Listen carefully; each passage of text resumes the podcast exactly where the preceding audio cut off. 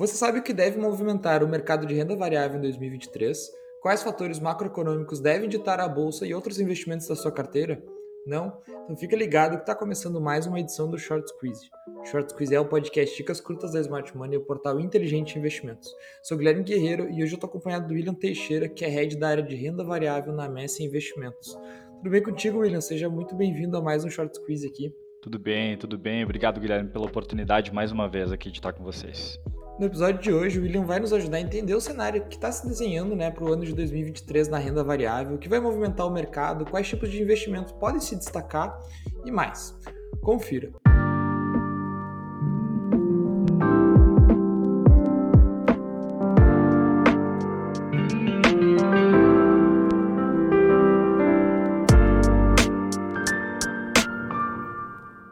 William, começando então do cenário macroeconômico, falando assim, uh, de economia, tanto brasileira quanto global, o que, que, deve ditar o mercado financeiro, o mercado de renda variável em especial em 2023? A gente tem vários fatores de risco no radar aí, né? A gente tem uma, uma perspectiva de desaceleração da economia global, a gente tem risco fiscal no Brasil, que é sempre muito, é, muito presente.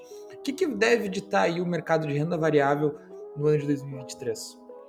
Legal, legal. Acho que tu antecipou alguns fatores, né? Cada, cada região, cada lugar vai ter seu desafio no próximo ano, né?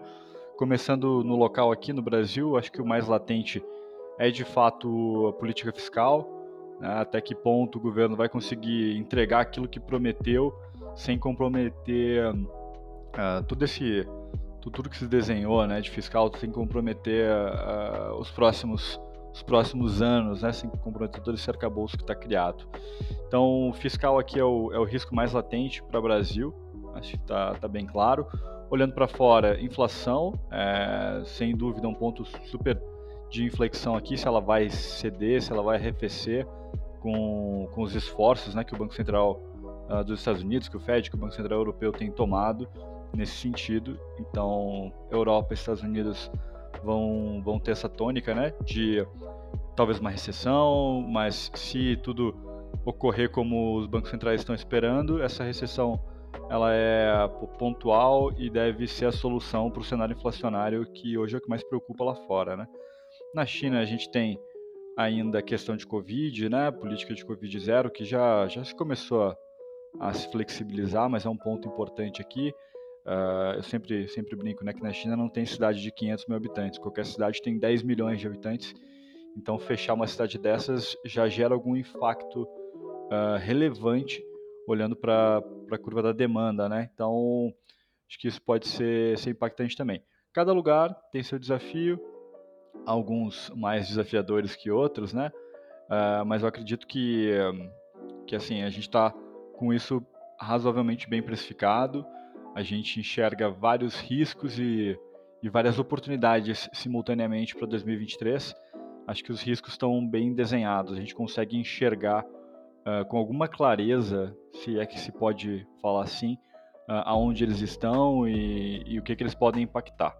E aí, obviamente, a gente tem uh, aspectos que não são mensuráveis, né? Que é, poxa, guerra, por exemplo, né? guerra começou em fevereiro, a guerra Rússia e Ucrânia, esse conflito Uh, começou em fevereiro e agora a gente está vendo ele caminhar para 10 meses, né? quase 10 meses.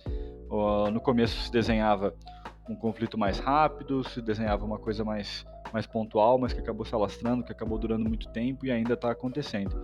Isso tem impacto, obviamente, direto nas commodities, no preço do gás, que impacta a inflação da Europa. Então, uh, são fatores que, que não são previsíveis, né? Mas que também podem, podem gerar impacto na economia.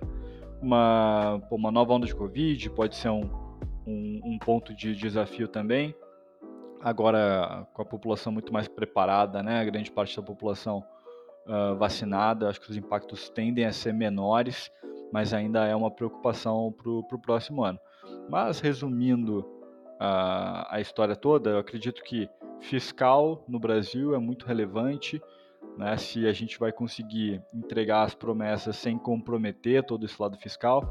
Europa e Estados Unidos, o foco em entender se as políticas de austeridade dos bancos centrais, se essa política de alta de juros vai ser suficiente para conter a inflação e se isso acontecer, como vai ser o ritmo de, de redução né, da, da, da taxa de juros e como vai ser o ritmo de retomada da economia depois que essa política de austeridade fizer efeito, são os pontos mais importantes assim de, de, de 2023 para a gente acompanhar.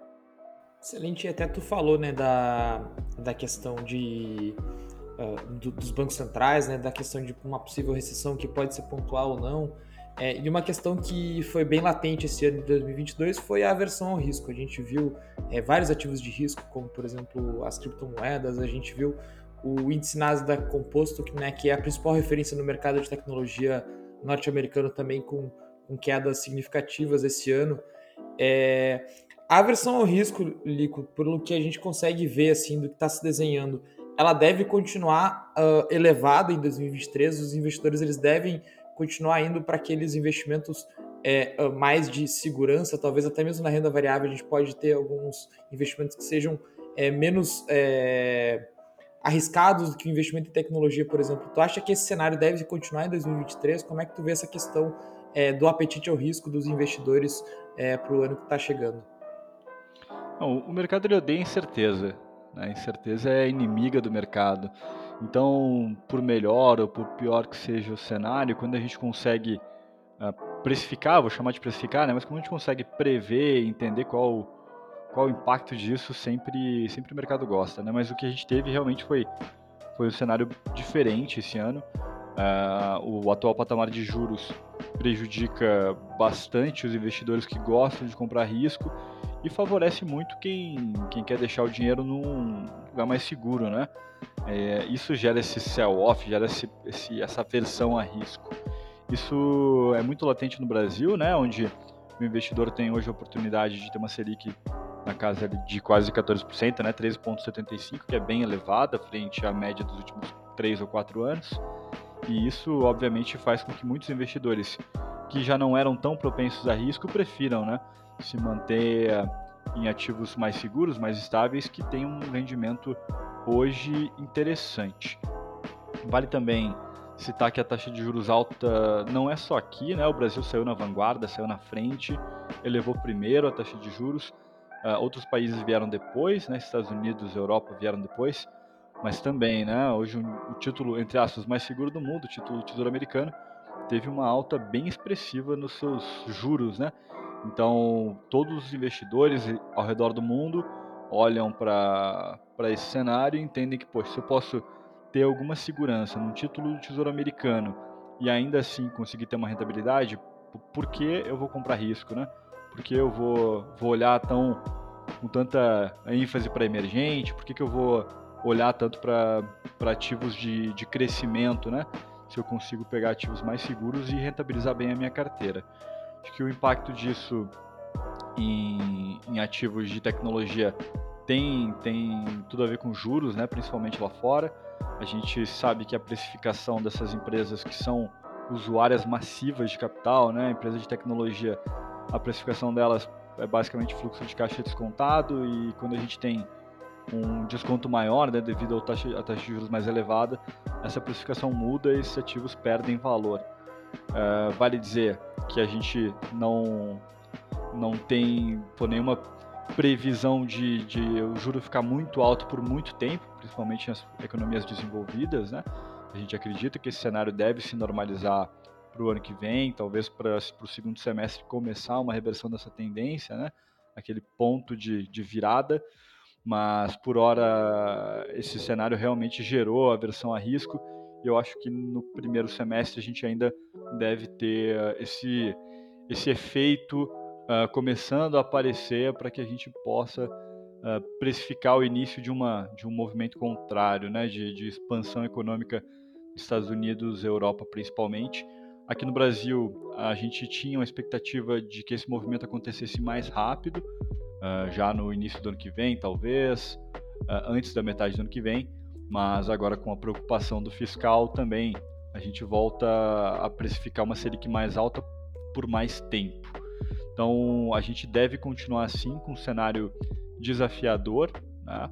uh, obviamente com muita oportunidade, e eu quero falar um pouquinho sobre isso depois, mas a gente continua tendo um cenário desafiador e por mais que o investidor se exponha a, algum tipo de risco, se exponha a, a oscilações desses mercados mais voláteis, é super importante que ele faça isso de uma maneira consciente, com uma carteira diversificada, equilibrada e, na medida do possível, buscando ativos que possam uh, ter alguma proteção, né? que tenham alguma defesa em casos de cenário um pouco mais estressado do que a gente estima uh, olhando agora para um cenário de 2023. Excelente. É, e pensando assim, né, em áreas do mercado de renda variável, a gente vê, por exemplo, que nos últimos anos o COI foi um, um produto que fez muito sucesso aqui no mercado brasileiro, né, Lico? A gente já fez podcast com vocês da Messen sobre esse produto. É, que áreas do mercado de renda variável tu acha que tem esse potencial de se destacar e, e acabar se tornando um queridinho assim do, do investidor é, ao longo de 2023? Que tipo de investimento tu acha que está assim tá nessa posição de, de se tornar talvez o queridinho do, do investidor daqui para frente? Legal. Uh, olhando no, o nosso mercado aqui, citaste COI, uh, é um tipo de ativo que se encaixa muito bem no cenário de incerteza, né, onde a gente tem uh, ganho com algum indicador, com algum tipo de ação ou com algum fundo, algo assim, uma exposição à renda variável com proteção de capital. E é isso que, que eu citei anteriormente, que a gente vai precisar agora se expor, ter exposição ao mercado, estar tá exposto a algum risco e que de alguma forma a gente tenha proteção. Acho que o COI se encaixa muito bem nisso, né? É um ativo que te entrega proteção integral do teu capital, que entrega o ganho uh, muitas vezes ilimitado de algum índice, ou seja, 100% de proteção com ganho ilimitado é, é, maravilhoso, né? A gente tem, obviamente, a questão da, da, liquidez, do tempo, de ter que carregar um pouco mais esse ativo. Então, isso é, é importante ponderar, é importante que a carteira esteja, de novo, equilibrada e que exija uh, um estudo interessante, um estudo mais profundo sobre a necessidade de liquidez, a necessidade de capital que o investidor tem mas sem dúvida é uma opção muito legal.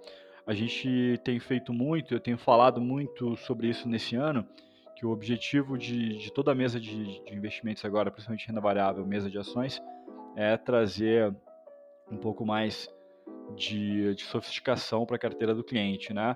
Através de derivativos, através de operações que possam entregar um upside interessante de mercado e ainda assim entregar alguma proteção. A derivativo tem essa essa possibilidade, a gente consegue montar operações com seguro, com proteção, sem abrir mão de algum upside ainda pensando num cenário favorável. E quando a gente fala de cenário favorável, eu acho legal a gente trazer aqui alguns dados que, que corroboram um pouco com a gente em relação uh, a isso. Né? A gente está vendo o, o preço, lucro das empresas no Ibovespa num patamar bastante defasado, um patamar muito dá para começar a se dizer que a gente tem ações baratas no Brasil, né? A gente está tá olhando para o Ibovespa 40% abaixo da média dos últimos 15 anos nessa relação de preço versus lucro, né? O que significa na prática que as empresas continuam operacionais, continuam crescendo, seu resultado, seu lucro continua acontecendo e o mercado não está precificando isso. Né? Obviamente, o mercado com toda essa versão a risco, com juros altos, acaba precificando mal o resultado de empresas que estão indo bem, né, que operacionalmente continuam lucrativas, continuam com números bem redondos. Uh, esse é o primeiro fator, né? A gente está vendo hoje o mercado 40% mais barato em relação à média dos últimos 15 anos. E isso tem gera também mais duas, duas questões interessantes. Primeiro que o prêmio de risco fica muito interessante, né? Mesmo com juro alto, se a gente conseguir comprar ativos de Bovespa agora, comprar os principais papéis que compõem a nossa bolsa. E entender que elas podem em algum momento voltar para essa média de negociação de preço-lucro, a gente tem um, um, prêmio de risco hoje de 9%, ou seja, mesmo com a taxa de juros uh, alta, né, no patamar que ela está hoje, a gente entende que ativos de risco a médio e longo prazo podem entregar um, uma performance bem maior, aí mesmo considerando essa taxa de juros uh, alta, né? Então a gente considera que consegue entregar uma rentabilidade maior que um ativo livre de risco na média em 9%, se a gente conseguir uh, voltar para a média de negociação uh, histórica, né? Preço-lucro dos últimos anos no Ibovespa. E por último, uma questão super importante que foi bem latente nesse ano é dividendos, né? Se a empresa continua crescendo, gerando lucro, continua aumentando o seu resultado operacional e o mercado não precifica isso, a gente consegue comprar mais ações do que conseguiria se o preço estivesse adequado, estivesse na média, e a gente está recebendo dividendos bem altos. A gente tem visto empresas pagando dividendos bem relevantes, bem gordinhos, uh, com base no seu preço negociado na bolsa. Então esses três fatores são, são bem, bem importantes para a gente acompanhar agora no próximo ano, né? uma, uma correção dessas distorções, que é o retorno dessa média né? do PL da bolsa, a questão do prêmio de risco e dos dividendos. Claro que se a gente mantiver né, essa discussão de fiscal no Brasil, o investidor pode ficar uh, ainda um pouco receoso, mas vale a pena se o, se o investidor tiver a oportunidade de fazer investimentos né, atrelados a alguma proteção, aproveitar esse cenário, aproveitar o mercado que está mostrando oportunidade e mesmo assim se proteger. A gente acredita que esse é o, é o melhor cenário. Né? Olhando para. Se a gente for olhar para setores, a gente ainda gosta bastante de commodities. A commodities tem, tem crescido, continua, teve um ano bom, teve um ano positivo, ao contrário de, da grande maioria dos, dos ativos uh, do mercado, que foi positivo. A gente ainda tem uh, alguma, algum efeito né, de, de pandemia na, na cadeia toda, então a gente espera que ainda tenha espaço para commodities, pode ser uma boa, uma boa saída. Olhando para o Brasil, uh, bom, dado todo esse desafio, né, a gente tenta olhar aonde que quem pode se beneficiar de uma expansão de gastos sociais, de uma expansão de gastos do governo e a gente acha que pô, o varejo que sofreu tanto nos últimos anos com a taxa de juros nesse patamar pode ganhar, né? Pode ganhar algum preço se com, com esse avanço, né, das medidas sociais, as pessoas tendo mais recurso na mão, tendo mais dinheiro na mão, isso pode ser interessante. É, óbvio que tem o desafio do juro, né? O Banco Central aparentemente estava preparado para fazer um movimento de queda de juros, já não vinha aumentando há algum tempo e isso vai depender, obviamente, de como a inflação vai, vai reagir nos próximos meses, dado esse novo cenário fiscal. E a gente gosta de construção civil, pode ser interessante, né? o segmento que também depende bastante da taxa de juros, mas que em contrapartida também pode se beneficiar de, de programas sociais ligados à, à, construção de casas populares e educação, né? que historicamente né, se beneficia também desse tipo de gasto social mais elevado. Então, olhando para o Brasil, a gente tem oportunidades, tem segmentos que estão muito defasados, uh, mas que dependem né, dessa, dessa questão do juro, do juro dar uma recuada, da inflação ficar um pouco mais baixa. Então, de novo, o, o importante para 2023, como geralmente é, né, o investidor conseguir diversificar sua carteira, conseguir manter as posições uh, de exposição à renda variável com proteção, com algum tipo de, de freio, com algum tipo de seguro que proteja caso algum cenário saia muito do controle, né? Caso o, realmente a gente não consiga uh, prever aqui todos os riscos e alguma coisa seja, seja muito pior do que se imagina. Que, pô, na minha visão, acho que a gente está conseguindo prever bem os riscos, está conseguindo entender bem o, os rumos aqui e criando uh, projeções bem, bem realistas. Então a gente tá, acho que a gente está preparado aí para um ano de 2023 que, apesar de, de prometer ser bastante desafiador, tem muita oportunidade também. Excelente, sempre reforçar né, aquelas dicas universais, né, William, de diversificar a carteira, de não hesitar em procurar uma ajuda profissional se ainda está receoso, não se sente confiante para investir por conta própria, é sempre importante, né? É, falar um pouquinho é, sobre essas dicas, né? Como é que o investidor pode se preparar aí para aproveitar essas oportunidades que podem pintar na renda variável em 2023? Eu acho que o, o primeiro, primeiro passo é procurar materiais de qualidade, procurar uh, leitura, né, para que fale sobre o cenário. Uh, agora a gente está vivendo o final de ano, então logo logo começam as, o, os movimentos, né, das, das corretoras de, de, falar sobre isso, de fazer uh, apresentações, campanhas, palestras de, de cenário. Então eu, eu usaria bastante isso, né? Buscaria esse tipo de material, buscaria participar dessas apresentações, entender qual é a visão do, dos especialistas aí para o próximo ano e buscaria aí o meu, o meu assessor, o pessoal da área de renda variável aí da minha corretora, do meu escritório, para entender como a gente pode se expor ao mercado, principalmente nesses segmentos que estão devendo, que estão mais baratos, entre aspas, em relação à sua média histórica, como a gente pode se expor uh, buscando alguma proteção, né? Exposição a esse risco para surfar um, um, cenário de alta aqui que pode acontecer, me protegendo de um cenário adverso. Então acho que é isso, é buscar informação, é buscar diversificação de carteira, isso que a gente sempre fala, né? Ter uma exposição que seja saudável, que, que a minha carteira consiga ah, absorver caso tenha um cenário adverso. Então, buscar informação, ter uh, algum filtro, né? Cuidado com os conteúdos que a gente, que a gente uh, escuta, ter fontes de boa qualidade. Bom, tenho certeza que, o Smart Money é uma delas. Então, eu acho que é por aí, né? Buscar uh, entender como está acontecendo com pessoas que realmente vivem o mercado, pessoas que têm credibilidade para falar sobre isso.